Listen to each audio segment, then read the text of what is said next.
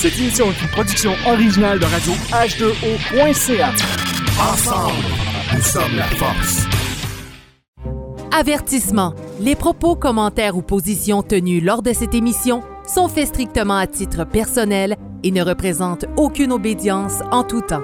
Merci et bonne écoute.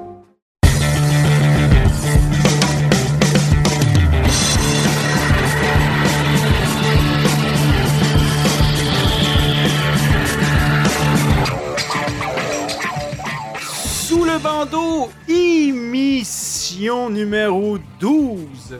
Toujours euh, à l'été, euh, ça va très bien et j'ai toujours euh, la délégation en fait de Sous qui est avec moi aujourd'hui. très heureux de vous voir parmi nous.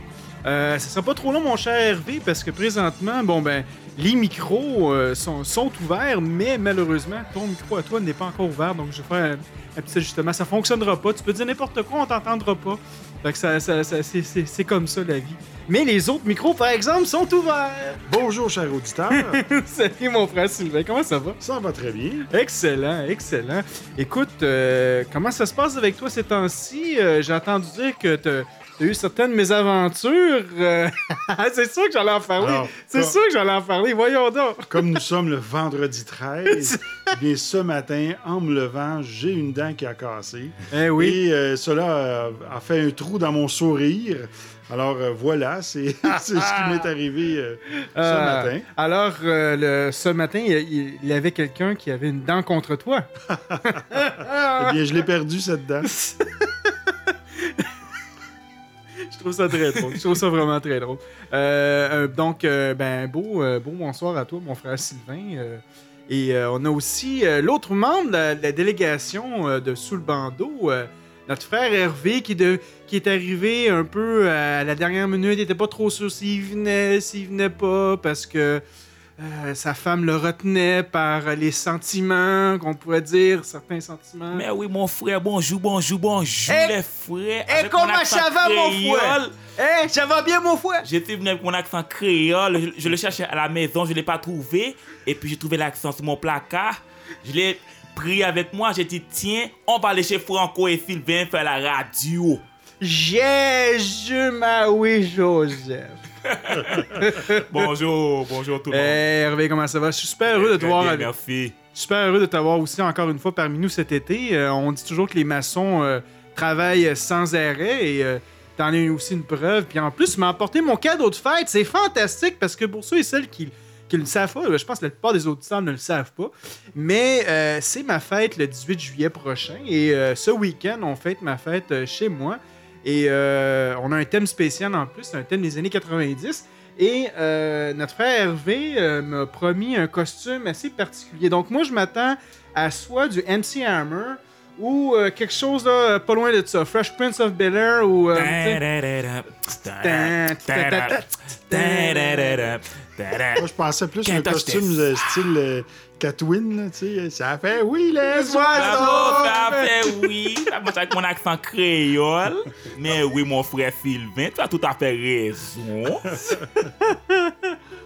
Ah, très très drôle. Écoute, euh, un, un- un gros merci d'être là. Et euh, on a aussi euh, un invité de marque ce soir. Et je te laisse le présenter, mon frère. Alors ce soir, on a toute une invitée. Et là, je vais vous énumérer euh, un petit peu son, son CV et ses, euh, ses réalisations. C'est très impressionnant. Et à la fois, c'est un homme tellement humble. Alors, il a été euh, technicien imprimeur et diplômé de l'Institut de Don Bosco de Liège en Belgique. Il détient aussi un baccalauréat et une maîtrise en philosophie de l'Université du Québec à Montréal avec une spécialisation en épistémologie. Une maîtrise en histoire, une maîtrise en muséologie et un doctorat en histoire, avec spécialisation en histoire des sciences de l'Université de Montréal. Il a été aussi professeur de philosophie depuis euh, janvier 1979. Il a enseigné à l'École nationale d'aéronautique, d'aérotechnique, pardon, du Collège Édouard-Montpetit à Saint-Hubert jusqu'en janvier 2010. En janvier 1999, il a été nommé professeur associé au département d'histoire de l'Université de Montréal, où il a enseigné depuis et vient tout, juste de prendre sa retraite il y a deux mois. membre d'honneur de plusieurs sociétés savantes et signataire de plus de 48 ouvrages publiés au Québec, en France, aux États-Unis, en Grande-Bretagne, en Corée du Sud, au Vietnam et en Turquie. Avec ses amis, il a créé en 1985 la Fondation du Musée des arts graphiques de Montréal et en 1989 la Fondation Aréovision Québec, destinée à préserver les vestiges de deux domaines techniques dont il adore, l'imprimerie et l'aviation. En 2004, il était consultant pour la firme Vivazoom, chargé de la production de la série de 10 émissions télévisées, dont Avion, que vous avez sûrement vu à Historia, qui rappelle l'histoire mondiale de l'aviation.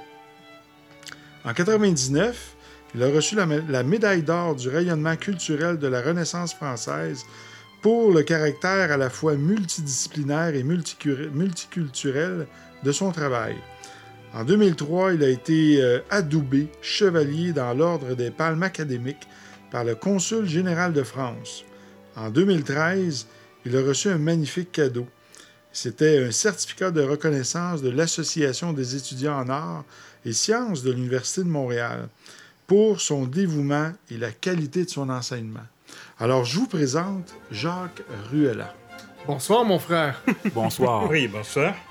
Bonsoir tout le monde. Comment ça, comment, ça va aujourd'hui? Euh, ben, chaudement, on parlait de briser la glace, mais euh, c'est peut-être pas la bonne journée. Ben, peut-être pas la bonne saison aussi. Hein? Exactement. Ah, écoute, euh, encore une fois, je suis très heureux de t'avoir parmi nous. Ça fait quand même un certain moment que, que je voulais avoir quelqu'un qui avait beaucoup d'expérience avec la maçonnerie dite moderne. Le, le dernier invité qu'on avait reçu, qu'on avait parlé en fait de maçonnerie au Québec, en fait l'histoire de la maçonnerie au Québec, c'était quelqu'un qui venait de la maçonnerie qui est dite libérale. donc, à un moment donné, je pense, en fait, j'en avais déjà parlé durant, sur les ondes qu'on avait eu un auditeur euh, euh, de la Grande Loge du Québec qui nous avait communiqué, qui nous avait dit que peut-être que certaines informations étaient erronées de, de, notre, de notre invité. Et moi, en étant une personne qui est quand même très ouverte d'esprit, qui n'a aucun problème avec ça, je dis ben écoute, euh, redonne-moi de l'information, reconfirme-moi certaines choses. Et par après, ça, fait en sorte en que, moi-même, j'ai réussi à, faire plusieurs recherches et par pur hasard, mais en fait, euh, un bon hasard, j'ai réussi à te rencontrer, euh, mon frère, et je lui ai parlé du projet, et ça lui a euh, très, très chaudement intéressé. Donc, on ne parlera plus de glace, on va parler de maintenant de chaleur. Et donc, c'est un grand honneur pour moi de recevoir chez moi. Et encore une fois, un grand, un grand merci. Et en fait, Sylvain, je vais te laisser aller avec la première question qui, te, qui, te, brûle de, de, lui poser. Donc, vas-y, mon frère. Alors, mon frère Jacques, quand euh, es-tu devenu franc-maçon et pourquoi? Bon, d'abord, euh, ça fait très longtemps que je m'intéresse à, tous les mouvements euh, d'idées et, notamment la franc-maçonnerie m'avait déjà intéressé lorsque je vivais en Belgique, mais je n'ai jamais été maçon en Belgique parce que j'ai quitté la maçonnerie, j'ai quitté la Belgique à mes 21 ans le jour de mes 21 ans, le jour de ma majorité, c'était 21 ans en Belgique à l'époque, euh, j'ai renouvelé mon passeport, puis un mois et demi après, j'étais ici. Hmm. Donc, je n'ai jamais euh, maçonné en Belgique. J'étais trop jeune. Mais déjà à ce moment-là, ce genre d'activité, disons, de, de, de, recherche au niveau historique euh, m'intéressait.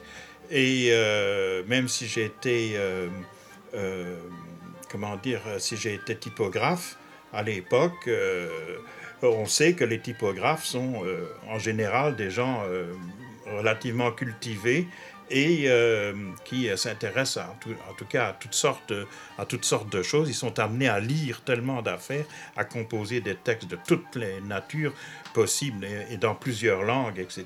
Donc, moi, j'étais vraiment, je baignais dans dans la culture. D'ailleurs, j'en avais toujours voulu à mes parents de m'avoir euh, placé dans une école technique plutôt que dans une euh, euh, aux humanités classiques. Hmm. On était relativement pauvres à la maison, même je vais dire carrément pauvres, et mes parents ne voyaient pas comment ils pourraient éventuellement euh, m'entretenir pour que je continue à l'université si je pouvais, euh, si je pouvais y rentrer. ok? Donc, euh, euh, c'était mieux pour moi d'apprendre un métier et je ne le regrette pas parce que ça m'a permis effectivement de, de vivre et euh, d'étudier. C'est grâce à mon métier que j'ai pu vivre et pendant ce temps-là étudier. Bon, alors, euh, euh, mais la maçonnerie, ça faisait longtemps que je- j'essayais, je me disais, ben, peut-être qu'un jour je vais avoir l'occasion, je vais rencontrer quelqu'un, puisque c'était l'idée, il faut rencontrer quelqu'un pour euh, entrer. Et j'ai eu un, un- coup de chance à un moment donné. euh, j'ai lu dans la presse qu'il y avait euh, un grand maître adjoint qui venait des Antilles euh, euh, en 1983 là, ou 82, quelque chose comme ça. Puis tout le monde était en effervescence. Et puis il y avait le nom de la personne, de la personne qui s'occupait de, euh, recevoir ce grand maître adjoint. Euh, son nom était dans le journal. Tout ce que j'ai fait, c'est que j'ai pris le bottin? J'ai appelé, j'ai demandé si c'était de lui dont on parlait dans le journal. Il m'a dit oui, puis on s'est rencontrés, puis c'est comme ça que je suis rentré en maçonnerie après avoir euh, vu ce, monsieur qui s'appelait André Demetz, qui est décédé de- depuis. Et André euh, m'a offert un- une espèce de, euh, carte, disons, de menu, on dirait plutôt, euh, avec, euh, bon, tu as les loges euh, du droit humain, tu as les loges où il y a des hommes et des femmes mélangés, tu as les loges de Memphis Misraïm, qui sont plutôt, euh, euh, comment dire, Ésotérique. un peu plus ésotériques et euh, euh, où les hommes et les femmes sont séparés. Enfin, à ce moment-là, ils étaient encore mélangés parce qu'ils n'étaient pas assez nombreux, mais normalement, ils sont séparés. Et puis, tu as le Grand Orient de, de France, OK? Et tu as, le, euh, tu as la, Grande Loge du Québec, ça, c'est les, euh, les Anglais, ils sont presque tous Anglais. Et puis ceci, puis cela, bon, en tout cas. Et là, j'ai dit, bon, ben tiens, je vais donc aller euh, euh, au droit humain. Alors, je suis allé au droit humain, OK, euh, à la loge Liberté, qui est à ce moment-là une loge euh, pionnière. Elle était donc toute seule. Et effectivement, je me suis rendu compte qu'il n'y avait, y avait pas beaucoup de réseau à ce moment-là parce que euh, ça, ça débutait. OK, ça débutait. Puis euh, l'explication était relativement simple. L'Église avait bien travaillé euh, pour décourager les, euh, les Québécois, les Canadiens français, d'aller vers la maçonnerie.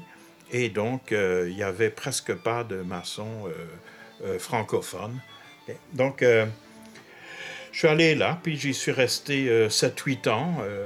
après, à un moment donné, euh, disons avec euh, quelques désaccords euh, à l'intérieur de, de la loge, là, avec des, des, des frères et des sœurs de cette loge-là, j'ai décidé de, de quitter. Et dans l'entretemps, ben, mon frère, mon frère utérin, comme je disais en, en blaguant, euh, était lui aussi rentré dans la maçonnerie, mais du côté Les Anglais. des Anglais. ok? Il était plus euh, straight que moi dans, dans son approche. euh, et euh, là, il, il faisait partie de la, la loge Jean-Théophile des Aguliers. Alors, comme j'avais quitté Liberté, j'ai, je me suis fait courtiser régulièrement, disons, et assidûment euh, par euh, les frères de la loge euh, de la loge des Aguliers à ce moment-là. Et euh, finalement, en 94, j'ai décidé d'y aller, mais j'ai dû recommencer à zéro, évidemment, puisque euh, ils ne reconnaissaient pas mon initiation. ok? Ce que j'ai fait d'ailleurs, c'est j'ai même rédigé moi-même à ce moment-là un papier qu'on m'avait demandé de rédiger, euh, promettant donc que je ne euh, mettrai plus jamais les pieds euh, dans, la, dans les loges irrégulières et euh, que, comment dire, j'acceptais donc de recommencer tout à zéro. C'est ce que j'ai fait. J'ai recommencé tout à zéro. Notez que j'avais appris tellement, tellement, tellement de choses à, Liberté. J'ai trouvé le système, enfin, le- le- l'approche euh, qu'on avait dans cette loge-là et euh, en, en exerçant le rite écossais, en s'y accepté comme on le- l'exerçait, c'est-à-dire euh, vraiment euh, le plus purement possible, j'ai bénéficié d'une formation absolument euh, fabuleuse. OK? Aux droits humains? Oui. Oui? Oui, absolument. Absolument. Puis euh, encore maintenant, euh, euh, comment dire, euh, il y a. euh, euh, il y a quelque chose à apprendre euh, très probablement euh, dans d'autres loges qui pratiquent, euh, même des loges régulières, qui pratiquent les autres rites. OK? Parce que le, à la Grande Loge du Québec, on pratique surtout le rite Émulation. qui est très bien aussi. Mais, comment dire, il y a, il y a d'autres façons de maçonner qui sont tout à fait légitimes, qui sont tout à fait légales, comme euh, on, on nous dit souvent. Euh, moi, je me suis fait dire que le rite écossais était illégal. Il n'y a absolument rien d'illégal là-dedans. Euh, Les rites ne, ne sont pas légaux ou illégaux. C'est le- les obédiences qui sont régulières ou Ce qui, irrégulières. ce qui résonne bien là-dedans, c'est le mot égo aussi. Oui, oui euh, c'est une autre histoire. Mais- Non, mais là, euh, vous savez, là, le, euh, aussi vrai qu'en maçonnerie, on aime, euh, comment dire, on pratique l'humilité, mais on aime bien les médailles. Aussi vrai, nous sommes tous égaux, mais il y en a peut-être qui le sont plus, un petit peu plus que les autres, comme dans la ferme des animaux. Oui. Il faut faire attention au- à la façon dont on regarde la maçonnerie. Il ne faut jamais perdre de vue que du point de vue euh, des, euh, des créateurs de la maçonnerie, c'est-à-dire des Anglais, la maçonnerie est une invention anglaise, faite par deux euh, pasteurs anglais, ok, des Aguliers et Anderson, James Ander- Anderson et euh, qu'elle est nécessairement imprégnée de religion, et euh, que les traditions qu'on y trouve sont les traditions du XVIIIe siècle. Le modèle politique que suit la maçonnerie d'origine, c'est la royauté. Oui. C'est la royauté.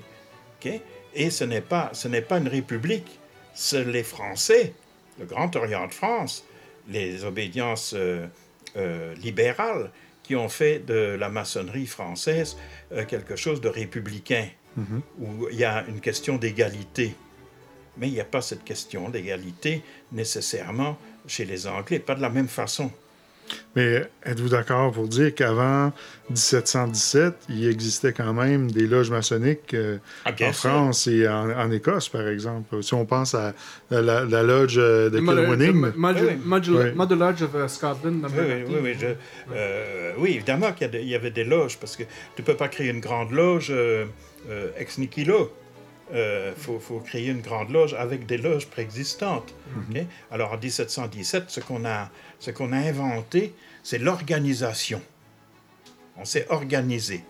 Euh, Il y a quelqu'un qui m'a dit récemment, qui m'a sorti, euh, 1717 finalement, c'est euh, la, euh, c'est l'année euh, de l'incorporation. oui. Est-ce Et que c'est rapport dit, avec oui. la constitution de Anderson Hein? Là, là, ce que vous parlez de, en, en matière d'organisation, est-ce que c'est en matière avec euh, Ben, la- la, la- la con- constitution les constitutions sont venues en 1723, hein? Ils ne sont pas venus tout de suite. Là. Non, c'est ça. Au départ, au Donc, ce départ sont les événements qui ont amené cela En par fait, c'est? James Anderson qui a, qui a- qui a- qui a parti. Mais, mais là, messieurs, je vais vous ramener un petit peu parce qu'on on, on a divagué un peu du sujet premier où je Oui. demandais à notre frère De son processus oui. de se présenter. Oui, et- ben en fait, sur, ce processus-là, puis bien que tu leur dis parce que j'allais oublier quelque chose, t'as apporté un point vraiment important, mon frère, qui était l'humilité.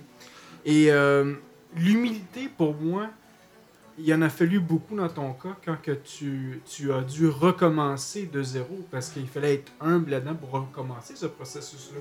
Non? Non, c'est pas tellement ça. C'est. euh, euh, je dirais, c'est pas de l'humilité, c'est euh, plutôt euh, de la persévérance Hmm.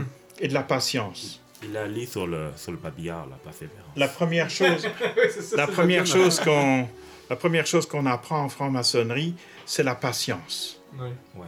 OK? La tolérance, évidemment, mais ça, c'est presque un prérequis. Euh, mais la patience. Il faut être patient parce que euh, autour de toi, tu as un échantillon complet euh, de l'humanité, euh, mais en mini. C'est un microcosme. Oui. Oui. Et euh, euh, ça veut dire que là-dedans, tu en as qui sont euh, un petit peu plus lents que d'autres et d'autres qui sont un peu trop rapides pour toi. Alors, euh, c'est la fameuse cloche, là. Euh, et euh, bon, il faut faire euh, avec tout le monde, puis il faut essayer de s'arranger avec tout le monde. Puis si tu t'arranges bien avec ta loge, je vois pas pourquoi tu t'arrangerais pas aussi bien avec toute l'humanité. OK? C'est ça l'idée, de faire d'un un microcosme un macrocosme. Alors, euh, c'était simplement, euh, pour moi, ça n'a jamais été un faux pas, ça n'a jamais été, euh, comment dire, une erreur, là, ou un, un péché que j'aurais commis. OK? Euh, moi, j'ai toujours pris la, la responsabilité de ce que je faisais. Et, comment dire, j'ai accepté les règles. Il faut accepter les règles, un peu comme quand tu, tu euh, si tu veux devenir membre d'un club d'échecs, il faut accepter que, euh, je sais pas moi, la tour va aller dans les, euh, dans les lignes droites, si tu veux, euh, verticales, horizontales, alors que le, le fou, lui, va aller dans les, les diagonales. Puis si tu n'acceptes pas ça, ben il faut pas aller au club d'échecs. tu sais, euh, ça, n'ira jamais. Bon, alors c'est un peu la même chose en maçonnerie. On, me dit, on me dit souvent, comment ça se fait que vous, vous, euh, euh, vous n'acceptez pas les femmes? Ben, dit, c'est parce qu'on on respecte à la Grande Loge du Québec les préceptes de, euh, de 1717, euh, les landmarks, comme, comme tels. OK, bon. C'est traditionnaliste, c'est comme ça. Puis euh, les femmes, si elles veulent aller, ben, euh, en maçonnerie, il y a d'autres obédiences où elles, elles sont tout à fait bienvenues et tout à fait capables de faire exactement le même travail que nous, nous faisons. Mais à la Grande Loge du Québec, par exemple, vous avez quand même le Order of Eastern Star, non? Oui, mais c'est pas, euh, c'est pas la même patente, là. Hein? Ouais, mais c'est mais pas- c'est quand, même pas- c'est- quand même une activité paramaçonnique. Oui, bien sûr. heureusement, nous, nous avons des activités sociales aussi où nous, euh, auxquelles nous assistons avec nos femmes. Euh, euh, comme je le dis parfois, nous sortons nos femmes au moins trois fois par année. Bon, euh, c'est moins souvent que le chien, mais c'est pas pour les mêmes besoins non plus. J'ai bien aimé ça. Alors, euh, Mais il n'y a pas de laisse, hein? Euh, ben non, c'est. Il faut se demander qui est-ce qui est tenu en laisse. hein? Bon. Non, euh, heureusement, nous avons, euh, nous avons tous la chance, enfin, de, de ce que je sais autour de moi, et j'en connais beaucoup, euh, nous avons tous la chance d'avoir des- d'être mariés avec des femmes euh, extraordinaires euh, qui disent toujours oui, euh, qui sont contentes comme tout de nous voir partir euh, au moins euh, une fois par mois, euh, sinon euh, trois fois par semaine, et euh, comment dire, qui, euh, euh, qui savent qu'on ne fait rien de mal, puis que euh, tout va bien euh, là-bas. Bon, OK. Fantastique. Écoutez, euh, mes frères, euh, rapidement, on va aller à la première pause euh, parce que on doit. on a des obligations. hein, C'est pas juste en maçonnerie, on a aussi des obligations. Donc, on va aller à une courte pause. Et par après, Sylvain, j'aimerais qu'on aille quand même avec le sujet de l'histoire de la franc-maçonnerie au Québec. Et je sais aussi que tu as une panoplie de 25 000 Bon, questions on a répondu qu'à une question sur 64. Bon, ben ça va bien. C'est quelque chose qui est bien, ça. Donc, on va aller à une courte pause, mesdames et messieurs, et on revient euh, tout de suite après.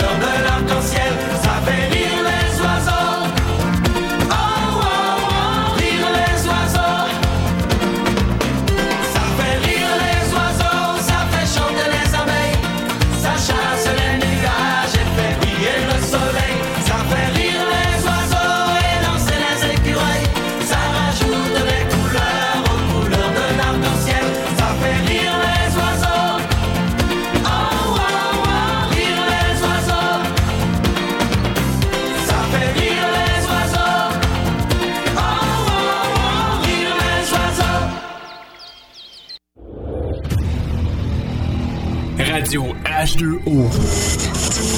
Bienvenue en direct de la planète Web. Une nouvelle révolution est à notre porte. La radio conventionnelle vous emmerde. Vous avez soif de vraies nouvelles, soif de liberté d'expression. La puissance de la voix. Liberté d'expression.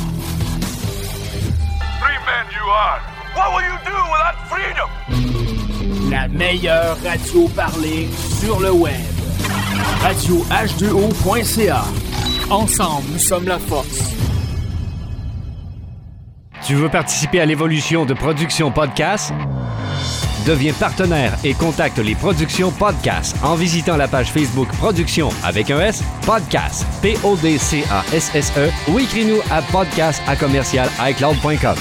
Fais partie de l'aventure Production Podcast. Pour plus de détails, visite podcast.com.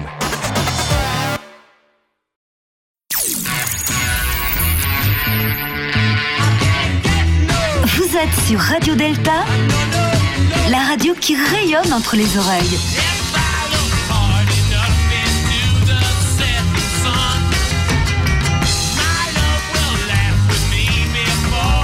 Radio Delta.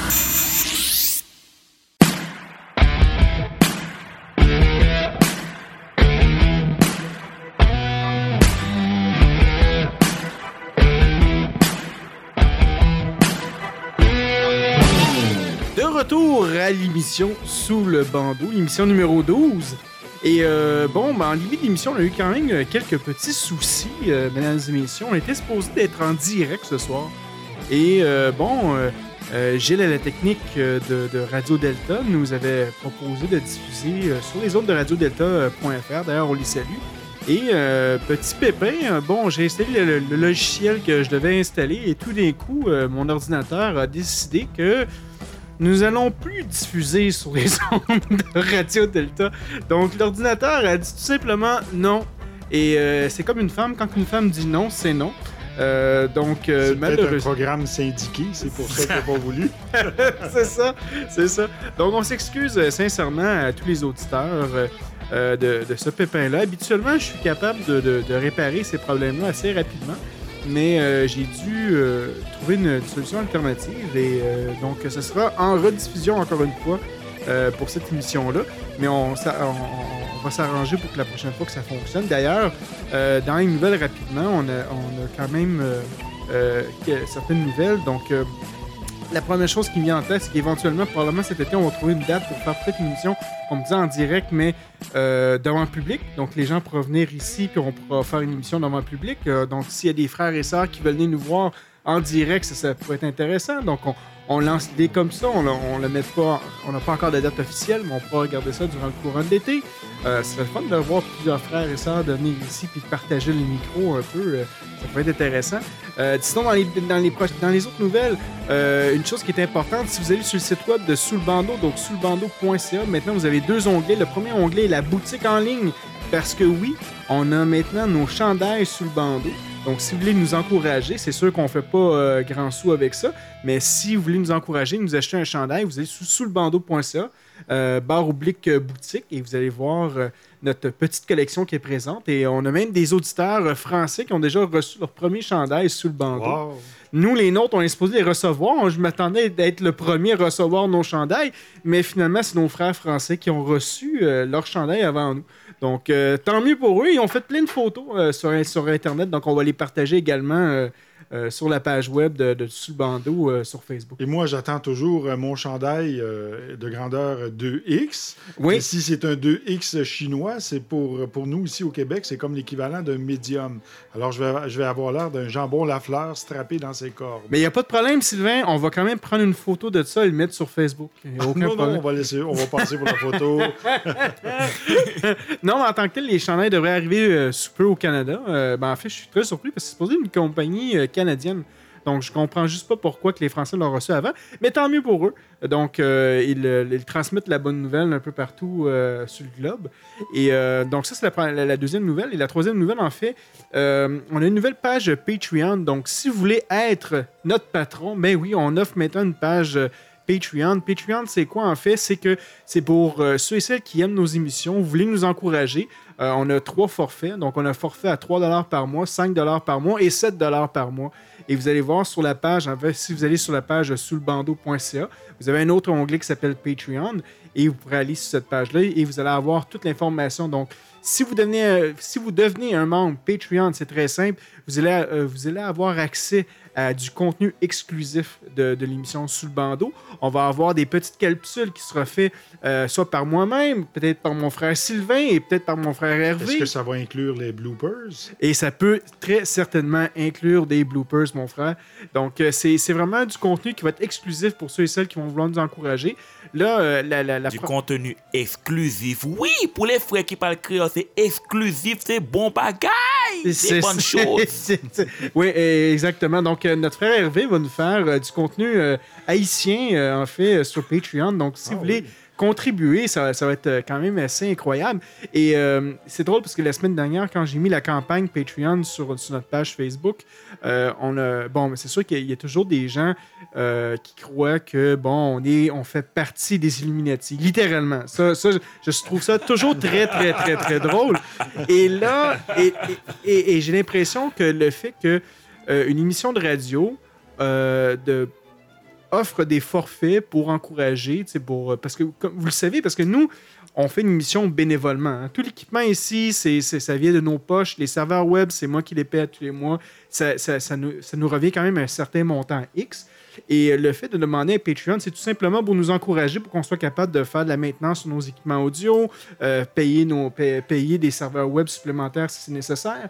Donc, c'est- la- la- on ne deviendra pas millionnaire avec ça. C'est pas à cause que j'ai 8 Cadillac à l'extérieur puis deux Ferrari que c'est à cause que j'ai une émission qui s'appelle Sous le bandeau. Non, je peux te le dire, c'est parce que tu vis à crédit.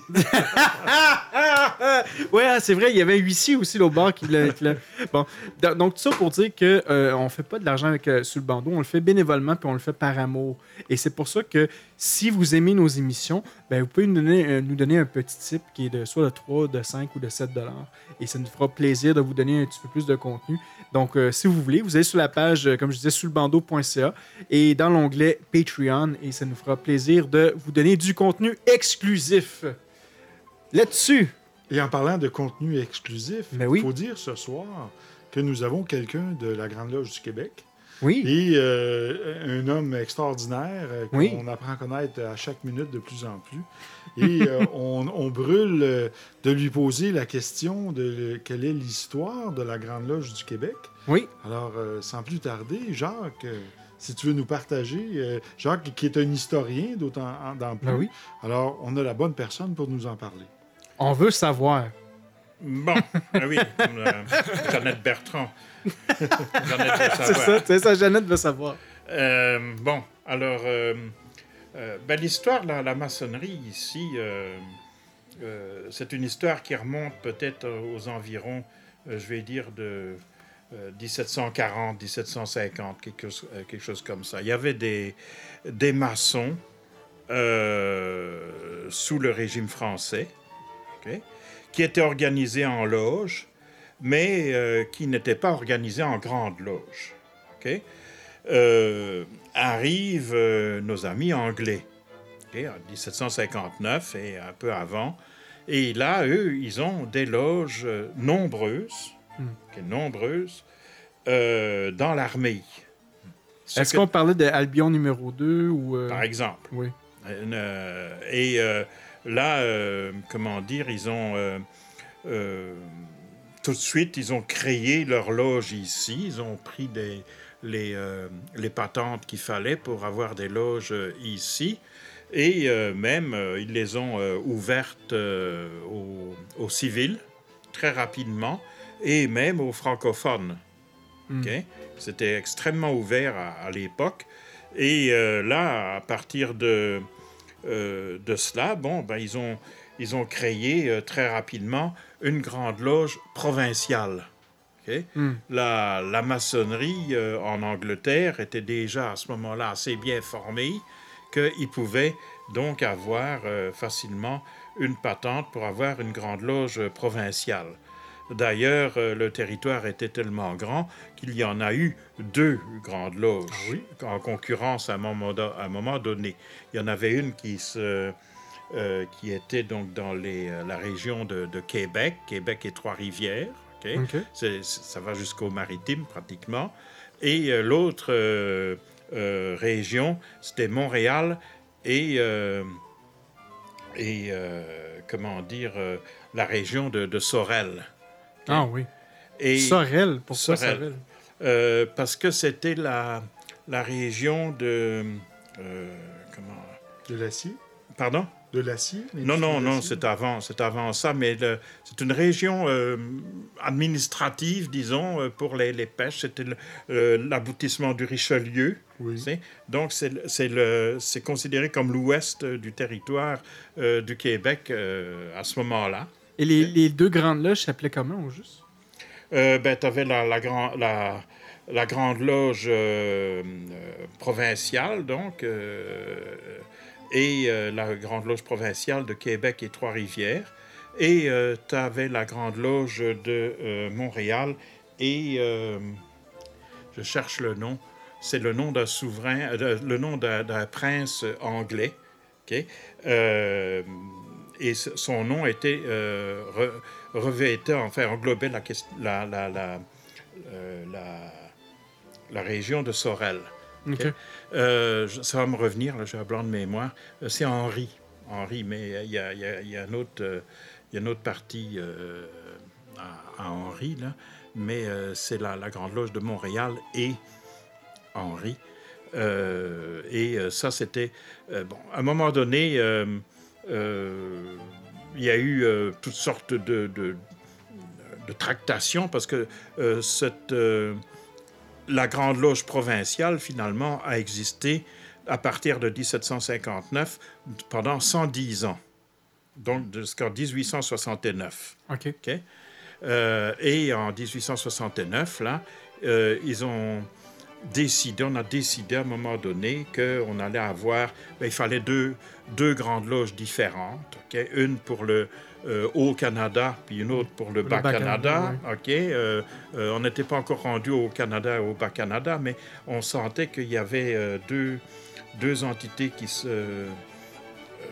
qui étaient en train de se monter, là, si tu Qui veux. était en, en érection. Oui, euh, on peut dire comme ça. Et euh, comment Mer- dire Merci euh, Hervé de, de cette. euh, cette précision anatomique. Oui, oui. Bon, alors euh, euh, là, euh, vous avez donc euh, deux grandes loges qui se forment et la grande loge des Anglais que les Anglais créent, ok, euh, dans dans l'Ouest, c'est-à-dire euh, en fait euh, Ottawa et euh, Toronto et enfin l'Ontario, euh, va s'appeler la Grande Loge du Canada. Ok, La Grande Loge du Canada. Donc, eux sont appropriés le Canada au complet. Oui, mais attends. Euh, ce- L'affaire, c'est que euh, on, au Québec, on ne s'est pas euh, laissé faire. Hmm. Et on a décidé tout simplement à ce moment-là de faire comme sécession. ok? Oui. Et pas sécession, mais disons de s'organiser entre nous et de euh, d'appeler ça la Grande Loge du Québec. OK? Donc, euh, il y a eu toutes sortes de tractations parce que il y a- les problèmes, c'est un peu comme euh, quand on dit que le diable est dans les détails, euh, les, loges, les loges frontalières, les loges près de la, près de l'Ontario, au Québec, mais près de l'Ontario. À partir du moment où les frontières même des, des, des provinces ne sont pas tellement, tellement bien euh, définies, euh, bon, il y a, a l'Outaouais, évidemment, la, la- la- la rivière de l'Outaouais, Oui. mais il y a quand même des, des débordements à droite, à gauche, OK? Et euh, on a vu des tas de tractations à ce moment-là être faites pour savoir, bon, ben, telle loge, est-ce qu'elle appartient à, à telle... à, à telle obédience, ou bien à l'autre, ou bien euh, euh, il y en a qui sont restés greffés à Londres. On a encore euh, deux loges euh, à Montréal qui sont directement euh, dépendantes de Londres. Ok, C'est des deux grands, euh, ils font partie de la Grande Loge unie d'Angleterre. Hmm. ok? Et, euh, Pour leur nom, par, cu- par curiosité? euh, oui, ben, tu as Saint-Paul et Saint-Pierre. Ah, d'accord. OK? Merci. Et euh, j'ai été, euh, euh, j'ai été récemment une tenue de la loge euh, Saint-Paul. Et euh, c'est, c'est- l'ambiance est un peu différente. C'est, vraiment british. Oui. Très sympathique, par exemple, très, euh, euh, très gentil et tout, mais euh, il y a une ambiance un peu différente d'une loge francophone, d'une loge anglophone même euh, québécoise. C'est, différent. Hmm. Et le, le rituel est un peu différent aussi. Ils sont plus... ce qu'on a fait ici au rituel émulation euh, au Québec, c'est qu'on l'a un petit peu arrangé. Les, les- les Anglais, les, les francophones aussi ont fait des modifications à ce rituel-là qui est, euh, qu'on appelle d'ailleurs entre nous, on l'appelle le, le rite Québec. Ah oui, OK. Et, euh, mais c'est- minime, disons, OK? C'est juste dans certaines formules et tout ça, mais euh, au, au rite, au vrai rite émulation tel qu'il est pratiqué à Saint-Paul, euh, euh, ça donne pas tout à fait la même chose. C'est- une autre ambiance, c'est plus, c'est plus british. Est-ce que ces, ces, ces loges-là, présentement, sont hébergées euh, dans- au temple sur, euh, sur Sherbrooke, à Montréal? Non, non, mais euh, ils ont d'autres. on n'a pas, on pas que le temple de la rue Sherbrooke non plus. On a plein de temples à, à droite et à gauche, à la Grande Loge du Québec. On a un temple à, euh, on a un temple à Hudson, euh, qui est permanent là-bas. C'est euh, un local euh, au-dessus de la bibliothèque. On a un temple à, à Laval, ici tout près. Dans une église, une, une église euh, presbytérienne, je pense, ou quelque chose comme ça. Évidemment, on ne va pas chez les catholiques. Et puis, euh, euh, on, a, on a plusieurs temples dans les cantons de l'Est. Euh, Il y en a un à Lennoxville qui sert pour euh, 4-5 loges, un autre à Magog, un autre à Hatley. Euh, on a un temple à Greenfield Park. euh, que, que je fréquente. Moi, euh, c'est là que, que je vais, euh, comment dire, maçonner. Et, euh, comment dire, euh, euh, même à Montréal, on en avait plusieurs aussi. On en a un à, à Pierrefonds, au, au coin de Pierrefonds et Saint-Jean. Et on en avait un dans, dans l'Est aussi, dans l'Est de Montréal, mais celui-là, on l'a fermé. Les, les, les frères n'étaient plus assez nombreux pour qu'on puisse euh, penser à louer ça, etc. Bon, alors, euh, il y, a des, euh, il y a des temples un peu partout au Québec. mais, celui de la rue Sherbrooke, évidemment, c'est la, la maison mère, c'est le, le- c'est le principal, qui date de 1929. Fantastique. Puis si, si on retourne à l'histoire un peu, parce que là, on a un peu euh, divergé, mais bon, on, on était rendu avec les deux. les- la Grande Loge du Canada, la Grande Loge du Québec. Euh, Qu'est-ce qui s'est passé par après?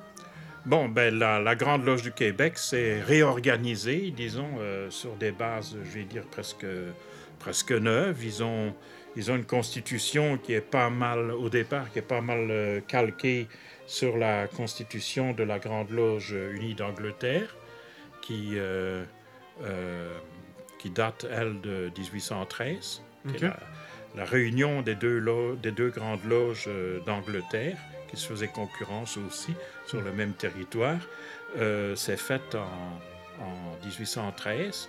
Et là, ils ont décidé de, euh, de garder le rituel moderne, mais avec euh, certaines euh, parties, disons, qui sont tirées de, des rituels anciens, des anciens. Donc, c'est un mélange, c'est un rite de compromis. hein, le- euh, et de là est, né le rite émulation, donc qui est un rite de compromis.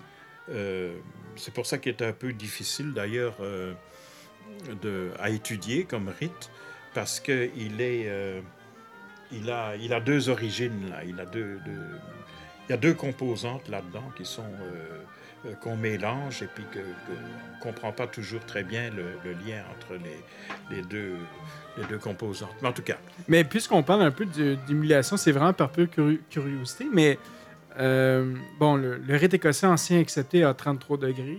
Le rite émulation, lui, à combien de degrés? 33 aussi, OK. bien sûr. OK. Ben oui. Est-ce qu'on peut en avoir un peu plus de détails? Parce que j'ai- pas vraiment connu le. En fait, moi, dans tous les loges que j'ai vues au, au Québec, euh, je crois qu'il y a juste la Grande Loge du Québec qui fait le rite émulation. Euh, c'est pas en Ah, fait non. le. non, non, c'est pas tout à fait ça. Le, le rite émulation se retrouve en fait euh, euh, un peu partout euh, en, en Amérique du Nord, Oui. mais il a été, comment dire, aux États-Unis par exemple, ils ont le rite émulation, mais il y a certaines, dans certaines régions où ce rite-là a été un peu transformé et euh, influencé surtout par le rite York. Oui. C'est le rite York qui règne en, en maître, euh, disons. Et euh, le mélange de tout ça, ça, ça a donné ce qu'on appelle le rite américain. Oui. Bon, alors, c'est encore une patente un peu particulière, disons, le rite américain, qui est très beau aussi, d'ailleurs, qui est très... mais qui est peut-être un peu plus orienté vers, le, vers le social, vers la, euh, la société, euh, le, le partage. euh, c'est un rite qui insiste plus sur les, les qualités de partage du maçon. C'est pour ça qu'ils sont très fiers de, leur, de leurs actions bénévoles, avec raison d'ailleurs. Il y a énormément d'argent qu'ils donnent là, pour les pauvres, pour toutes sortes d'œuvres incroyables. Euh, notamment, nous, on a les Shriners, mais les, les Shriners, c'est américain au Ouais. départ. ok? Ouais, ouais. Euh, vous avez aussi le, le UCCE, euh, Universal Craftsman Council of Engineers, euh, qui est un ensemble de maçons qui se retrouvent là pour parler de, de technique et de sciences et euh, qui récoltent des sous pour donner des bourses d'études à des jeunes qui étudient dans les sciences ou dans les techniques. Mais, mais le, le rite américain, justement, bon, euh, euh, je, je comprends un peu que c'est qu'un un dérivé en même temps du rite de York. Et je sais qu'il continue la structure, en fait, du rite de York. Mais le rite émulation lui-même, tu me disais que c'était 33 degrés. Donc, est-ce qu'après le quatrième degré, ça revient un peu euh, du écossais? Non, ou- non, le, le, euh, le rite, le rite émulation comme tel s'occupe d'abord et avant tout, euh, disons, gère les trois premiers degrés, les loges bleues. Les, les grandes loges de rite émulation gèrent- euh, ne gèrent d'ailleurs de, de toute façon que les loges symboliques, les loges de- des trois premiers degrés. Euh, pour ce qui est des degrés euh, supérieurs, on envoie les frères au rite écossais. Mais il y a une, une- une entente ici au Canada où le rite écossais, en quelque sorte, renonce à euh, ouvrir des loges des trois premiers degrés OK. pour ne pas faire concurrence à leur chum euh, euh, des grandes loges symboliques. OK? Ouais. Donc, nous, on... Mais il existe 33 degrés au rite écossais et théoriquement, il existe 33 degrés aussi au rite émulation. Mais ici, en particulier au Canada et au Québec, on fait euh, comme ça, là, que euh, quand tu veux devenir quatrième degré, ben, tu vas ou bien au rite euh, écossais, ou bien alors tu vas dans la, dans la maçonnerie capitulaire, c'est-à-dire du côté du rite York, Hmm. où là tu deviens chevalier de, de- du temple, euh, euh, Mark Mason, Mhm. Euh, maçon de Marc, Mhm. maître maçon de Marc, c'est bien, MMM. Et puis, euh, Il y a Roy- Roy- Royal Arch aussi. euh, la Royal Arch, oui, ouais, c'est, ouais. euh, bon. Il y a toutes sortes de choses Ouais. qui sont très, comment dire, très intéressantes, mais très chevaleresques Mhm. et très chrétiennes. le rite écossais, par contre, euh, c'est vrai qu'il y a des, degrés qui sont euh, euh, christiques en sapristie. comme le, le 18e, par exemple. Ouais, ouais. Le mais- Rose-Croix, ouais. euh, ouais, c'est ça, ou le, le- le 32e, Ouais. euh, mais qui sont. c'est moins. c'est plus libre, si tu veux. C'est plus, plus attirant, par exemple, pour un musulman ou pour un, un- un- un juif. On en a beaucoup euh, en loge, euh, des musulmans et des juifs. Et évidemment, euh, il faut qu'on les accueille euh, euh, autrement euh, en maçonnerie qu'avec euh, tout le temps euh, la- euh, Jésus. ok? Ouais. Alors, euh, euh, C'est- C'est c'est- c'est drôle, ça, hein, parce que là, on parle de religion un peu, on parle de Jésus et tout ça, et pourtant, on dit que la maçonnerie, c'est luciférien. C'est quand même très drôle, parce qu'il y a beaucoup... Je pense que les gens ne réalisent pas le côté christique aussi euh, qui est un peu là aussi. Puis même dans l'histoire, on page, puis je me, si je me souviens bien, euh, au Québec, euh, la maçonnerie, pas, la, pas maçonnerie, mais la, région catholique excommuniait les, Canadiens français qui se joignaient à la maçonnerie. Puis pourtant, il y a, quand même des segments qui, sont un peu reliés avec le christianisme. au départ, la- les maçons ont été excommuniés euh, euh, par une bulle euh, pontificale, je pense en 1700, 1736, mais je peux me tromper. En tout cas, c'est au, au 18e siècle et c'est pas loin après la, la fondation de la Grande Loge de Londres en 1717, parce que, tout simplement, le pape avait appris que des chrétiens euh, catholiques osaient se réunir avec des protestants et pire encore avec des juifs. ok? Il n'était pas encore question de musulmans à ce moment-là, ils n'étaient pas dans le portrait. ok? Euh, mais euh, euh, pour discuter de toutes sortes d'affaires et en plus ils tenaient ça secret. Bon, alors il y avait matière évidemment. C'était une bonne, une bonne raison pour les excommunier. C'était pas des, Ben c'est pas des bons catholiques qui font ça. parce que ça échappe au contrôle de l'Église. L'Église nous a, euh, a excommunié les euh, catholiques euh, de, pour leur fréquentation maçonnique par pure intolérance, tout simplement. Ils ne peuvent pas, peuvent pas tolérer que des catholiques se réunissent avec des protestants pour parler ou pour jouer aux cartes même. Wow. Alors, euh, euh, où est-ce qu'on en est avec l'excommunication, tu vas me demander? Ben, en fait, euh, ben, moi, je sais que de mon côté, euh, euh, qu'est-ce que j'ai pu trouver comme information, c'est que maintenant, ça n'a plus lieu. là. Je pense que ça, ça a été enlevé depuis certaines années. Même en France, on- moi, j'avais lu en France que maintenant, le- le- euh, ils n'accepteraient plus l'excommunication, à moins que te- tu as d'autres informations là-dessus. Non, non, l'excommunication a été retirée il y a, pas, il y a, il y a quelques années seulement. Ouais. Mais, comment dire, ce qui reste, c'est que euh, l'adhésion à une loge euh, euh, constitue toujours un péché. Ah oui. Alors, euh, un, pé- un péché mortel. Mortel? Mortel. C'est-à-dire que si tu meurs étant maçon, tu vas aller au diable. OK? Bon. Mais... euh, Elle touche le diable. Et, mais là, euh, comment dire, si tu te, euh, si tu te confesses, ok, que tu te repens, que tu dis que c'était une erreur, et que tu le regrettes très fort et que tu les quittes et que tu ne vas plus jamais voir ces, ces méchants maçons euh, clandestins, euh, eh bien, euh, à ce moment-là, euh, tu pourras éventuellement aller au ciel.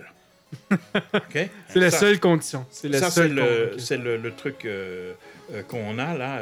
c'est comme le, c'est comme la reconnaissance des mariages euh, avec euh, des époux, des épouses là d'autres religions. Ouais. C'est la, la même patente. ok? Moi, je me suis marié une première fois euh, avec une jeune femme d'origine arménienne. On s'est marié à l'église arménienne avec le, le- le- le vicaire, le curé là, arménien et tout et tout. Bon. Et puis on a vécu ensemble et on a eu une petite fille et tout. Bon, ça n'a pas marché entre nous. Euh, on a divorcé. Et là, quand j'ai voulu me remarier, euh, ma seconde épouse était polonaise, donc catholique. ok?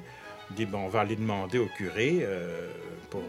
il dit, le curé me dit, écoutez, qui dit, je ne peux pas vous marier, il faut que vous vous confessiez. Il dit, me confesser, mais de, quoi?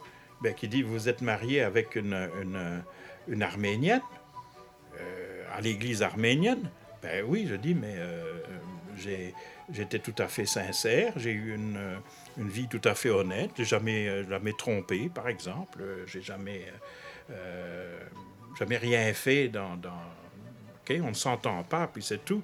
On, veut on a divorcé, oui, oui, qui dit, mais euh, comme ce n'est pas un mariage reconnu, vous devez vous confesser. Wow. Vous devez vous confesser, puis dire que c'était une erreur, puis que euh, vous regrettez bien fort euh, d'avoir vécu dans le péché deux ans avec euh, votre Et ça, ça fait longtemps de ça? Ben, euh, attends, ça fait 42 ans que je suis avec Christina. Oui, ça fait au moins, ça fait au moins 42 ans. OK. Hein, minimum. Alors là, on euh, sur ces entrefaites, donc, euh, moi j'en ai parlé avec Christina, puis elle dit c'est c'est abusif parce que euh, tu n'as absolument rien à te reprocher. Tu n'as pas vécu dans le péché avec elle. Tu avais prêté serment, euh, il y avait un curé qui était là, euh, euh, tout était euh, tout à fait euh, normal. Enfin, elle-même, elle a admis que c'était euh, une cérémonie tout à fait euh, religieuse dans, dans tous les sens. Et puis elle dit, euh, on ne se mariera pas à l'église. On, est allé se marier Civil- civilement ou... civilement, c'est tout. Mais euh, euh, c'est ça l'affaire, c'est l'intolérance. Ouais. OK? Alors, c'est la même chose, c'est la même intolérance qu'on a chez les catholiques envers les maçons qu'envers les, euh, les mariages euh, avec... euh, Interracial ou religieux. Inter- Interreligieux, c'est ça, ou interraciaux, etc. C'est la même intolérance, exactement. Et ça, ça n'a pas changé. Hmm. OK? Et ça n'a pas changé depuis le 18e siècle. C'est toujours la même intolérance. En fait, c'est- intéressant parce que là, je peux parler peut-être de l'histoire qui m'est arrivée il y a quelques temps. Euh, parce que ça fait maintenant un an qu'on fait les émissions de radio. Et euh, bon, on a eu un bon samaritain un jour qui, qui, qui nous a envoyé une, une lettre euh, à, à mon ancienne station de radio euh, où, ce qu'on avait commencé à faire nos émissions? Maintenant, la station de radio, n'est plus à cet endroit-là, mais on avait reçu une lettre. Et euh, c'était un Français qui voulait nous sauver, euh, plus moi particulièrement. Et euh, j'avais reçu un beau document qui m'indiquait que bon, la maçonnerie c'était le mal et que euh, il était là pour me sauver. Il m'avait donné un beau médaillon de la Sainte Vierge que j'ai toujours en fait parce que moi je suis quand même catholique donc j'ai Mhm. je l'ai remercié. Cette personne-là a voulu me sauver donc je lui ai dit un, gr- un grand merci. Mais il m'avait fait rappeler que euh, maintenant l'excommunion n'est plus n'est plus valide, ne se fait plus, mais que ça pourrait arriver et je pourrais aller en enfer. Donc euh, C'est ça. j'ai vécu cette, expé- cette expérience. L'explication. Effectivement, on n'est plus au- automatiquement excommunié, mais tu es quand même sûr d'aller chez le diable si tu ne te confesses pas. c'est Mais de incroyable. l'intolérance, il, y en a Ah, partout. c'est fou. Oh, oui, c'est ça. Puis même hier, on en parlait durant notre, euh, notre conférence euh, de l'intolérance, puis on en voit tous les jours, de toutes les manières, euh, euh, contre la franc-maçonnerie. Puis en fait, euh, ça, Même ça- entre maçons, il y a de l'intolérance. même aussi. entre maçons aussi, il y a de Beaucoup l'intolérance. entre maçons. Oh oui, et puis... euh, Les, les conspirationnistes même croient qu'on est tous unis et qu'on travaille à un nouvel ordre mondial, mais c'est loin d'être la réalité. Mais si, si on travaille à un nouvel ordre mondial, euh, moi je voudrais bien savoir lequel. Parce qu'il est, il est vraiment bien caché. Puis pour le moment, euh, si on travaille à quelque chose dans l'hu- dans l'humanité, c'est au bordel mondial. Je vais dire, parce que c'est la pagaille partout. Ah oui. Quand tu vois des, des cornichons euh, comme euh, Trump, par exemple, ou des, des gens, comment dire, d'origine populiste, là, si tu veux, euh, se faire élire, ça ne peut amener que qu'à la pagaille. Ben moi, il y a juste une- euh, un adage qui me revient à la en tête quand je vois ça, c'est Ordo ab chaos. Donc là, en ce moment, euh, il y a du chaos. Puis peut-être un jour, on va avoir de l'ordre là-dedans, mais euh, on est, on est pas mal dans, dans cette zone-là. là. Oui, mais il y a, euh, il y a du chaos partout. OK? Euh, si, si on regarde le bureau ici, il y a- y, pas mal de, de bazar. OK? Oui, oui. Mais toi, tu vas dire, je me retrouve dans. Tu vas dire ça, je me retrouve dans mon désordre. Je sais où sont les choses. On salue ma femme en même temps. Bon. de tout ça. Euh, Mais oui, on- non, non, mais c'est pas, pas une critique. c'est pas une critique, c'est euh, simplement Oui. pour dire que il y a de l'ordre dans l'univers. Ce que nous, nous faisons, c'est que nous essayons de le faire ressortir. Oui. OK? Mais c'est parfois difficile, évidemment. Et puis, euh, on n'a pas, on n'a pas toujours grande audience non plus. Je comprends absolument, mon frère, ce que tu viens de dire. Mais là-dessus, on va prendre encore une autre pause parce que je viens de me rendre compte que on a dépassé l'heure finalement. Si on veut continuer encore quelques minutes, ben en fait, on va, on va aller à une autre pause rapidement. Donc, restez avec nous, mesdames et messieurs, et on vous revient avec la suite. Ne quittez pas.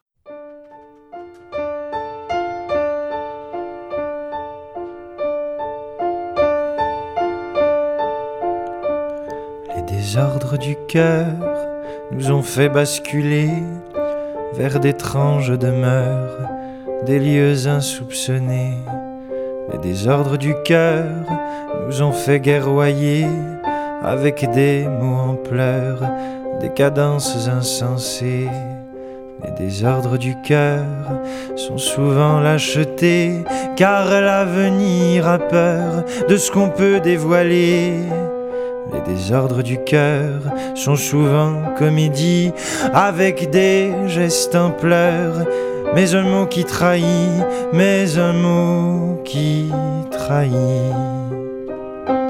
Les désordres du cœur, quand on dit des je t'aime, mais qu'on finit par douter de son propre poème. Les désordres du cœur, quand on dit des je t'aime, des états de douleur, qu'on polie, qu'on parsème, qu'on Les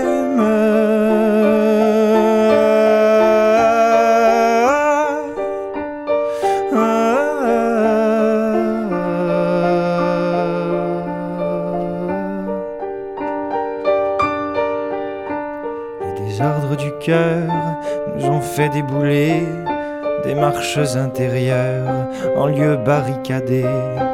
Les désordres du cœur nous ont fait bousculer comme le font les voleurs qui fuient, qui veulent s'en sauver. Les désordres du cœur sont des rythmes ascenseurs, des rondes que l'on chérit, double croche qu'on maudit. Les Les ordres du cœur sont souvent tragédies, des oiseaux de malheur, des fleurs sans paradis, des fleurs sans paradis. Les désordres du cœur quand on dit des je t'aime, mais qu'on finit par douter de son propre poème. Les désordres du cœur quand on dit des je t'aime, des états de douleur qu'on polie, qu'on parsème, qu'on parsème.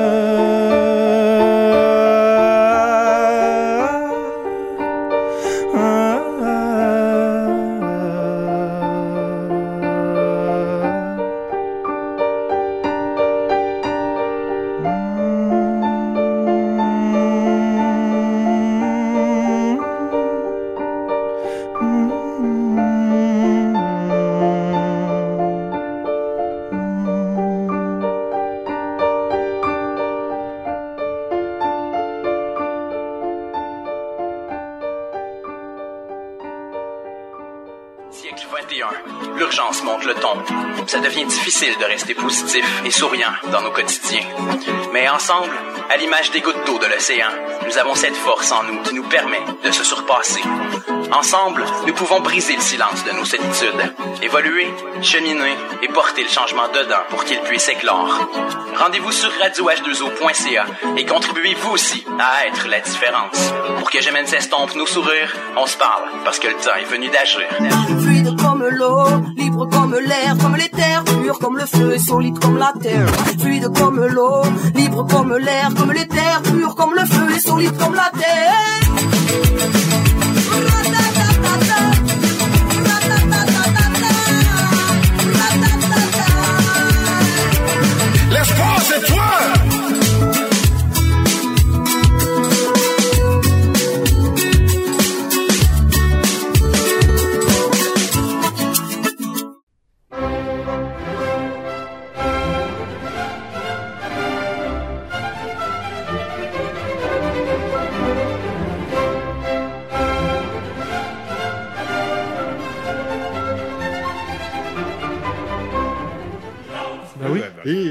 Écoute, ju- juste pour te dire avant, Sylvain, il nous reste encore euh, un maximum de 10 minutes à l'émission.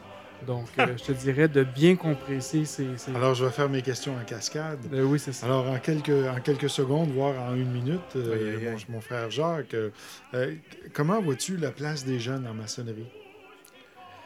Euh, moi, j'appartiens à une loge. euh, j'ai changé de loge hein, il n'y a pas longtemps. J'étais, euh, j'ai été pendant une vingtaine d'années à la loge Jean-Théophile des Aguliers. Euh, je les ai quittés pour euh, diverses raisons, euh, notamment parce qu'il y a, il y a une, autre loge à, à quelques kilomètres de chez moi, à 4 kilomètres, à Greenfield Park, qui est maintenant une loge très très jeune. Et ça, j'aime ça. Pourquoi? Ben, Parce qu'avec mes 70 piges, je suis un des plus anciens, un des plus vieux. Donc, je n'ai rien à faire. C'est formidable. Tout, ce que, tout ce que je peux faire, c'est donner des conseils, puis dire ceci, cela, cela, gentiment, évidemment. Mais euh, euh, le travail est fait par les jeunes.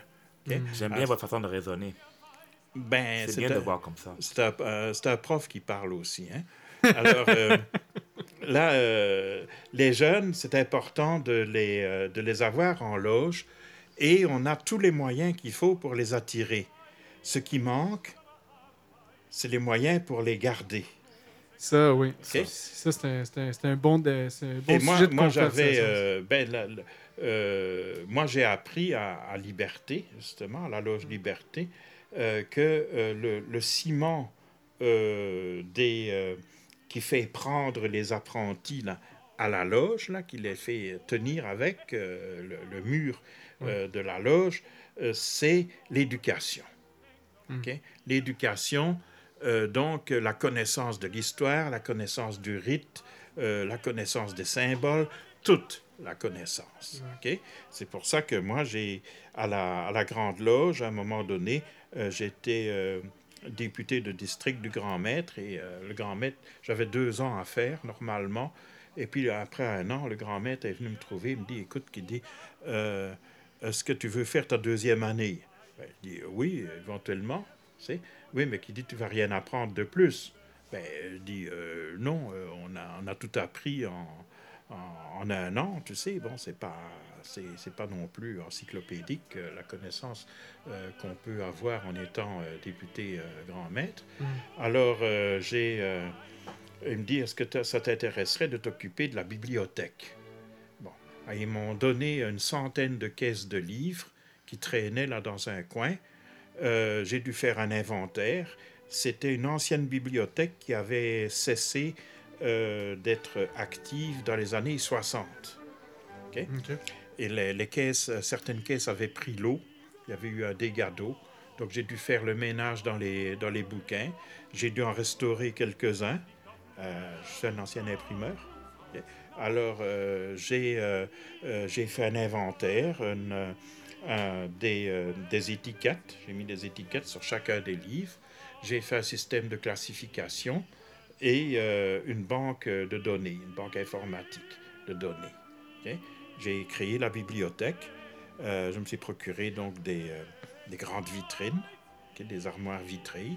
Mhm. Et euh, j'ai agrémenté ça avec des, des vitrines où j'expose euh, des, des médailles, des artefacts, euh, des outils, des choses comme ça. Alors c'est un- une petite bibliothèque musée que j'ai montée comme ça et ça fait une quinzaine d'années que je m'en occupe. Alors euh, euh, ça pour moi, c'est important parce que c'est le symbole même de l'engagement maçonnique. Tu sais, Si tu vas en maçonnerie, c'est pas seulement pour toi, c'est aussi pour aider les autres, pour apporter quelque chose. Bon, alors qu'est-ce que je peux apporter? Moi, je vais pas leur apporter le métier de typographe, ça n'existe plus. OK? Mais ce que je peux leur apporter, c'est par exemple mes connaissances, c'est, euh, euh, comment dire, euh, l'amour qu'on peut avoir pour la maçonnerie par le biais des, de ses accessoires, Mhm. carrément. L'étude de- des, des livres, l'histoire la maçonnerie, qui est d'une richesse absolument fabuleuse, euh, la- euh, les, euh, les symboles, les rituels. Bon, on les apprend par cœur au rite émulation. Bon, ça ne donne pas toujours euh, des, des- de très bons résultats, entre parenthèses, euh, car les gars ont des, des blancs de mémoire. Mais euh, il y a quand même euh, un effort qui est fait là dans ce sens-là pour euh, euh, les mémoriser. Euh, Il y a les autres rites, ok, il y a les autres rites qu'il faut, euh, qu'il faut connaître. Et euh, c'est pour ça on a, de peine et de misère, on a ouvert une, rite au- euh, euh, loge au rite écossais ancien et accepté, euh, à la Grande Loge du Québec, mais il a fallu euh, euh, batailler un petit peu à, ce moment-là parce que les, les, nos frères anglais voyaient un peu ça comme un, un intrus, là, une, une menace euh, à l'hégémonie du rite émulation. Parce que euh, eux, le problème qu'on a à, la Grande Loge ici, qu'il y en a beaucoup qui confondent la Grande Loge et le rite. Mhm. Pourquoi? Parce que la, la, la constitution de la Grande Loge est calquée sur le rite. Par exemple, les tabliers, dans le, le- le tablier qui est écrit dans la Constitution, c'est un tablier bleu. Alors, Mm. on a eu beaucoup de difficultés au départ à pouvoir leur faire admettre que dans une loge de rite écossais, ben, on porterait un tablier rouge. Ouais. OK? Alors, bon, on a donc dû changer des trucs dans la Constitution pour faire admettre euh, certaines, euh, certains changements. Comme par exemple, je sais pas moi, euh, euh, il y, a, un tuileur au rite émulation, il n'y en a pas au rite écossais. Euh, Il y a un hospitalier au rite écossais, il n'y en a pas au rite émulation. Il y a un chapelain au rite émulation, puis il n'y en a pas au rite écossais. Il y a un orateur au rite écossais que tu ne trouves pas au rite émulation, etc. Et tout ça, c'est des tas et des tas de changements qu'il a fallu apporter tout doucement, tout doucement, tout doucement. Ben, en fait, habituellement, tu vas le, au écossais, tu vas avoir aussi le couvreur qui va faire aussi le tuileur, là, Oui, habituellement. oui, là. oui. Mais, euh, Mais c'est ça. Ouais. En tout cas, il peut y avoir des, des tuileurs au rite euh, écossais, c'est vrai. Mais euh, bon, ça, euh, disons que ça se fait moins, moins, moins obligatoirement Ouais. que dans une loge de rite euh, émulation. Mais tout ça, ça, ça apprend quelque chose. ok? C'est qu'on est là, un, pour euh, faire euh, du bien autour de nous, Mhm. ok? Par l'éducation, par la charité aussi, parce qu'on en fait beaucoup à la Grande Loge. Il y a beaucoup d'argent qui circule pour euh, les, les œuvres de charité et on- beaucoup aussi qui circulent de façon tout à fait anonyme. c'est des dons anonymes qu'on fait très souvent. Euh, il y a beaucoup de... euh, il y a beaucoup d'efforts aussi qui sont faits pour être patient et euh, pour être tolérant.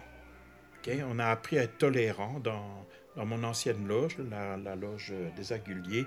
Il y a une soixantaine de membres, au moins euh, 20 euh, nationalités différentes. Euh, on avait les cinq religions. On avait un bouddhiste même de service qui faisait partie euh, de notre loge. Et puis, euh, on, a, euh, on avait comme ça toutes sortes de gens. Il y a des dentistes, des, des, médecins, des, des avocats, beaucoup d'avocats. Je me demande qu'est-ce qu'il faut faire d'ailleurs. En tout cas, notre histoire. Et puis, euh, non, mais sérieusement, euh, il y a des, toutes sortes de gens euh, dans les loges là, qu'on trouve, des plombiers aussi. Des... C'est vraiment un melting pot Mm. extraordinaire. Et tout ce monde-là, OK, te donne une leçon magistrale. Ils se respectent. Mhm. En fait, la plupart du temps. OK? Hmm. Bon, comme dans toutes les familles, évidemment, il y a des, il y a des petites chicanes, il y a des, des mésententes, il y a des atomes crochus et d'autres qui le sont moins, etc. Mhm. Bon, mais l'un dans l'autre, euh, euh, ça marche assez bien. Ça marche très bien du côté des loges francophones, à la Grande Loge de- du Québec. Euh, Ça va bien aussi euh, du côté anglophone, où ils sont en train de se renouveler, mais euh, ils s'y sont pris un peu tard. Hmm. Mais, ju- mais justement, si, si euh, parce que là, il reste encore euh, peut-être un 5 minutes, là, si on avance, euh, je peux buster encore un, un petit 5 minutes. là. C'est tellement intéressant, sérieusement. Je pense qu'on a manqué un dernier point qui est important. Puis je voudrais parler, euh, puis je, je pense qu'on arrive à ce point-là. C'est la, la- la Grande Loge du Québec aujourd'hui. Combien vous êtes de membres exactement? Je, je pense qu'on a à peu près 4000. OK. Et je ne sais pas, je ne connais pas le, le chiffre exact, honnêtement. Là. Euh, on est dans les 4000 environ. Euh, Il y a quelques membres, évidemment, qui sont membres de deux loges ou euh, Ouais. de plusieurs loges, mais en fait, c'est quand même pas la, la majorité. Moi, j'ai toujours été Donc vous, membre... vous acceptez des doubles affiliations finalement? Euh, oui, mais dans la même obédience. Oui, dans la même obédience. ouais. Euh, ou dans des obédiences euh, régulières, disons. Ouais. OK? Euh, mais euh, normalement, tu n'appartiens qu'à qu'à une obédience à la fois. Et euh, oui, mais il y en a beaucoup qui, qui, qui voyagent. Alors, ils sont membres euh, ici, puis ils sont membres en, en Europe aussi. Mais ils Ouais, n'ont pas besoin, en fait. En, en Europe, ils peuvent être invités, ils peuvent être euh, visiteurs, euh, Ouais. même visiteurs réguliers, carrément. Et sur les 4000 membres que, que, que vous avez potentiellement, est-ce que c'est plus vi- un virage jeunesse? Comment que ça se Oui. passe présentement? Ben, le, le- le virage jeunesse, il se forme, il s'est déjà formé, ça fait un bout de temps, dans les loges francophones qui, qui sont en général euh, très jeunes. Les loges francophones, là, la moyenne d'âge, c'est dans les 40-45 ans. Et euh, chez les Anglais, au contraire, on trouve beaucoup, beaucoup de loges vieillissantes qui ne se renouvellent pas et qui doivent s'amalgamer. OK? Ah un, oui, ok. un amalgame, c'est une fusion de deux loges. Oui? Alors ça, il y en a, il y en a beaucoup euh, chez les Anglais, mais depuis quelques années, on assiste à un renouveau de la maçonnerie chez les Anglais. Et euh, c'est pas les pas les Anglais anglais comme tels euh, qui apportent ça, c'est plutôt les euh, les Arabes, les musulmans et les Juifs. Alors on a par exemple la loge Saint-Georges qui porte le nom d'un saint donc euh, chrétien, OK? qui a été longtemps longtemps une loge dominée par les Juifs. OK? Et euh, maintenant, il y a plus d'Arabes que de Juifs dans cette loge-là. Et ils Mhm. s'entendent tous euh, comme larrons en foire. hein. Mhm. Vous devriez les voir ensemble, là, comment, comment ça, ça, ça peut s'amuser, c'est drôle. J'y vais assez souvent euh, et ils, sont, il y a une ambiance là, un- une véritable amitié profonde entre ces gens-là, et pourtant, y tout pourrait les, les opposer. Wow. OK? Alors ça, ça, ça, ça donne, euh, ça donne euh, de l'espoir, tu sais. Euh, je pense que la maçonnerie se porte bien. Et la façon dont les, euh, dont les loges, euh, euh, disons, euh, libérales se multiplient aussi, Oui, oui. euh, ça veut dire qu'il y a un intérêt pour ça. Maintenant, il faudrait voir comment on pourrait peut-être, à un moment donné, commencer à faire des choses ensemble. Alors, ce que vous Mais dites, ça, là, ça sonne comme du miel à mon oreille. oui, oui, mais euh, euh, euh, c'est sûr que euh, il y a des, il y aurait peut-être des, des- des choses qu'on pourrait envisager, mais pour le moment, en tout cas, euh, dans la, dans le contexte actuel, euh, il ne nous est pas permis, euh, dans les obédiences régulières, de, comment dire, de, de fréquenter. de fréquenter euh, des obédiences dites irrégulières, c'est-à-dire irrégulières du point de vue donc de leur reconnaissance par rapport à, à Londres. C'est Londres qui donne Ouais. euh, La régularité. La régularité, c'est ça. ok Alors, euh, euh, bon, mais je pense que euh, au-delà de cela, on devrait penser à euh, pouvoir peut-être faire des euh, des réflexions au moins sur les buts communs qui sont de part et d'autre des deux, des deux solitudes. Bien, ça serait un bon point de, tolérance parce que Dieu sait que on en vit beaucoup. Euh, moi, j'ai rencontré des- d'autres maçons anglais dans d'autres pays et on a eu beaucoup de plaisir ensemble. Puis, euh, par contre, au Québec, parfois, ça peut être un petit peu plus difficile. C'est plus difficile parce Oui. que les, euh, traditionnellement, les, la Grande Loge est, euh, comment dire, très méfiante à l'endroit des catholiques et des francophones. Il y a, sur les 70 loges qu'on a à la Grande Loge, il y en a euh, 11 qui sont, euh, 11 ou 12 là, qui sont francophones. Ok, C'était quand même une minorité. Et euh, il y a toujours une sorte, euh, actuellement, une sorte de, euh, pas de méfiance, mais disons de, de point d'interrogation euh, entre les, les désirs secrets, si tu veux, des uns et des autres. Ah, intéressant. Et euh, oui, ben c'est euh, c'est normal euh, dans un contexte où les euh, il y, en, il y en a un des deux qui est minoritaire. Euh, Mais ça peut changer. What does Québec want? disent nos amis anglais. Ouais. Ok, C'est exactement la même chose. Donc, il y a que aussi pense- des enjeux politiques. il y a des enjeux politiques euh, qui ne sont pas avoués, qui sont plutôt culturels, je vais dire, des enjeux culturels. Euh, les, euh, nos frères anglais ne voient pas comment nous pourrions, nous francophones, garder la même pureté à la franc-maçonnerie telle que eux l'ont euh, imaginée et créée. Et tant qu'ils ne feront pas confiance euh, à, l'avenir, on aura ce problème-là. Euh, maintenant, euh, ce qu'il faut euh, montrer, c'est que la maçonnerie, ce n'est pas un truc qui est figé dans le temps, puis qui est, euh, euh, comment dire, qui ne doit pas être changé. Il faut montrer que la maçonnerie, c'est quelque chose qui évolue Oui. qui évolue.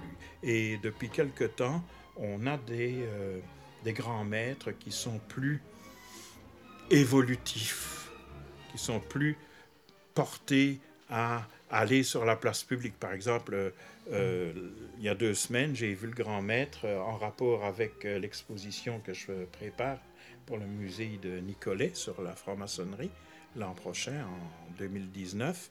Et euh, euh, comment dire, il était totalement ouvert à l'idée, tout ça. Il y a 20 ans, il, m'aurait foutu à la porte avec un coup de pied. euh, hein? Vous savez, une belle opportunité qui se présente pour une telle rencontre. Euh, L'année prochaine, il y a le CLIPSAS qui vient ici à Montréal, Ouais. le Centre de liaison des puissances maçonniques de signataires de l'appel de Strasbourg, qui réunit plus de 110 obédiences et 79 pays. Et ça serait peut-être une belle occasion de, de- de s'inviter mutuellement et que vous pourriez euh, euh, juste être présent, juste pas besoin de vous manifester, ou de, mais euh, d'être présent, de, de- de partager ensemble, de prendre un, un petit verre, de lever le coude. Euh, je pense que ça serait une belle opportunité. euh, pour Moi, la je ne bois que de l'eau. Alors nous, on a de la poudre à canon. Mes frères, euh, j'aurais aimé continuer encore une autre heure, parce que je pense qu'on pourrait continuer une autre heure. Mais malheureusement, c'est la, c'est- c'est fin de l'émission. Euh, encore une fois, mon frère Jacques, merci beaucoup. Euh, ce fut beaucoup de sagesse et de, de- de belles paroles que tu nous as apportées ce soir. Vraiment. N'oubliez- pas d'aller voir l'émission sur la maçonnerie dans la série Le Signe Secret. Mais oui. Ah oui. Oui, c'est le la- signe secret qui était, qui sur était diffusé. YouTube. Oui, puis ça a été diffusé chez- sur Historia Ouais. il, y a, il y a quelques années. Je crois que c'était en 2011 que ça avait passé. Je me Euh, me souviens plus. Oui, je pense que c'était en 2011 que ça avait passé. Et c'est une mission euh, très intéressante. En fait, euh, moi, euh, ben, dans 2011, j'étais dans mes tout débuts en maçonnerie et ça m'avait donné une belle idée de ce qui était la maçonnerie moderne dans, dans ces temps-là. Bon. Puis c'était la première fois que je t'avais rencontré, mais tu m'avais pas vu. Moi, je t'avais vu à la télévision Mhm. et j'avais beaucoup apprécié. Euh, c'est ça. Moi, moi, ce que je voudrais, c'est qu'on puisse parler de maçonnerie comme j'en parlais dans cette émission-là, c'est-à-dire de façon ouverte, Ah oui. libre, tu sais, sans... Sans contrainte. Sans contrainte, là, puis sans, sans peur, sans, euh, sans crainte de, de- de- de commettre un impair et tout ça. Puis euh, tout le monde a vu cette émission-là, je pense, en tout cas dans mon entourage, et euh, euh, je n'ai eu que, que des bons mots. Tout le monde m'a dit que c'était très bien. Bon. Oh. Alors, si on continue comme ça, ben, peut-être qu'on va finir par faire quelque chose. Et là-dessus, mon frère, je te laisse euh, euh, Le mot de la mais fin? le mot de la fin. euh, je, je- je te laisse par toi commencer pour le mot de la fin. Ton mot de la fin. Oh, moi, je pense que la, la maçonnerie, euh, si elle peut s'adapter au, au changement, euh, se moderniser, euh, euh, un peu comme, c'est- comme les journaux se sont euh, modernisés, disons, euh, on est passé de la typographie à l'offset, de l'offset euh, aux ordinateurs, et maintenant, ben, on a quitté le papier. Si on peut suivre une progression un peu dans ce genre-là, c'est-à-dire à s'adapter au changement de la société, la société actuelle est une société ouverte. C'est une société qui appelle la fréquentation de toutes les races, euh, de toutes les nations, de toutes les langues ensemble. Et euh, euh, comment dire, ça, ça se voit dans les, dans les salles de cours. Tu sais, tu- tu as- moi, j'avais des, des, des salles de, de- des, des cours de 150 étudiants, puis toutes les, tout le monde, le monde entier était là. tu sais? Et c'est ça, la société actuelle. Et tout le monde s'entend très bien quand on est de bonne, euh, de bonne volonté. Alors, avec un peu de tolérance, de la patience et euh, euh, de l'huile de bras, on va finir par euh, créer une bonne société Mm. grâce à la maçonnerie. Merci, mon frère. Merci. Merci Mon frère- beaucoup. Mon frère Sylvain, ton mot de la fin? Ah, moi, je suis. euh, j'ai reçu pleinement mon salaire ce soir. Ah ouais? Oui, oui. Eh ben, Mais tu veux toujours. Euh, toi, ton rêve le plus ultime, euh, c'est d'aller voir les Sons of the Widow. si je me souviens Ah non, non, non. Non, pour moi, la, la- la maçonnerie, ça doit réunir tout ce qui est éparse. Et euh, on partage les mêmes valeurs, on parle de tolérance, mais on est complètement séparés, on se tourne le dos. Pour moi, c'est un non-sens. Mais- Alors, je caresse l'idée qu'un jour, qu'on puisse vraiment se tenir la main puis euh, travailler ensemble, on travaille aux mêmes choses. Mon frère Hervé, t'as pas parlé beaucoup ce soir, à part euh, Hervé Laïcien. Non, donc, j'ai euh, été charmé. J'ai été vraiment charmé par, par Jacques. C'était lui et pour, pour euh, Sylvain, c'était du miel, mais pour moi, c'est de la noix de coco. C'est de l'huile de coco. Hein, je retourne un petit peu à mon créole, là, un peu. Oui. Mais merci beaucoup. Comme diabétique, par- moi, je préfère la noix de coco que Bon, mais c'est ça, c'est mieux que lui. là. Avec moi, moi mon, pas mon ventre est plat. Comparez-moi à vos ventres. Mais bref, ça, c'est un autre débat, mais été particulièrement é- C'est parce que nous édifié. sommes des hommes prospères comme dit Bouddha. Merci beaucoup, Jacques. Ça a été un- vraiment un vrai plaisir. Merci, merci, bien. On espère te revoir. J'avais des questions, mais je sens que ça va être euh, un Hors avenir. d'onde. On fera ça hors d'onde ou on fera, on fera une deuxième partie un autre, un autre moment. Bien sûr, bien Mais, sûr. euh, Merci. Encore une fois, merci Hervé d'être là. Euh, c'est toujours un pur bonheur et euh, je dois le dire euh, ouvertement sur les ondes parce que euh, je reçois beaucoup de commentaires pour les émissions qu'on fait et beaucoup apprécient ton humour, mon frère. T'es rendu euh, une vedette. Une vedette. euh, suis littéralement. rendu une vedette, tu pas vrai, c'est pas vrai. Eh oui, mon frère, t'es une vedette. C'est pas vrai, une vedette. Moi, Hollywood, je veux que tu mettes une étoile devant, devant le trottoir, chez toi, comme ça, comme à Hollywood. La bête de scène, c'est moi ici. Fait qu'un gros merci Hervé, j'apprécie Ah, merci, vraiment merci. Euh, merci encore une fois à tous les auditeurs. Désolé de ne pas avoir été en direct euh, ce soir, mais c'est pas grave, on va se reprendre très certainement. Un gros merci à radioh2o.ca, euh, radiodelta.fr, euh, RZO Web, Balado Québec et, et j'en passe. Et vous pouvez nous rejoindre évidemment sur souslebandeau.ca ou sinon via la page web facebook.com barre oblique sous le bandeau. Là-dessus, mon nom est Franco. Euh, et, j'ai la délégation euh, de, l'équipe de Sylvano qui, sont, qui, est avec moi. Et on vous dit à la prochaine. Bye bye!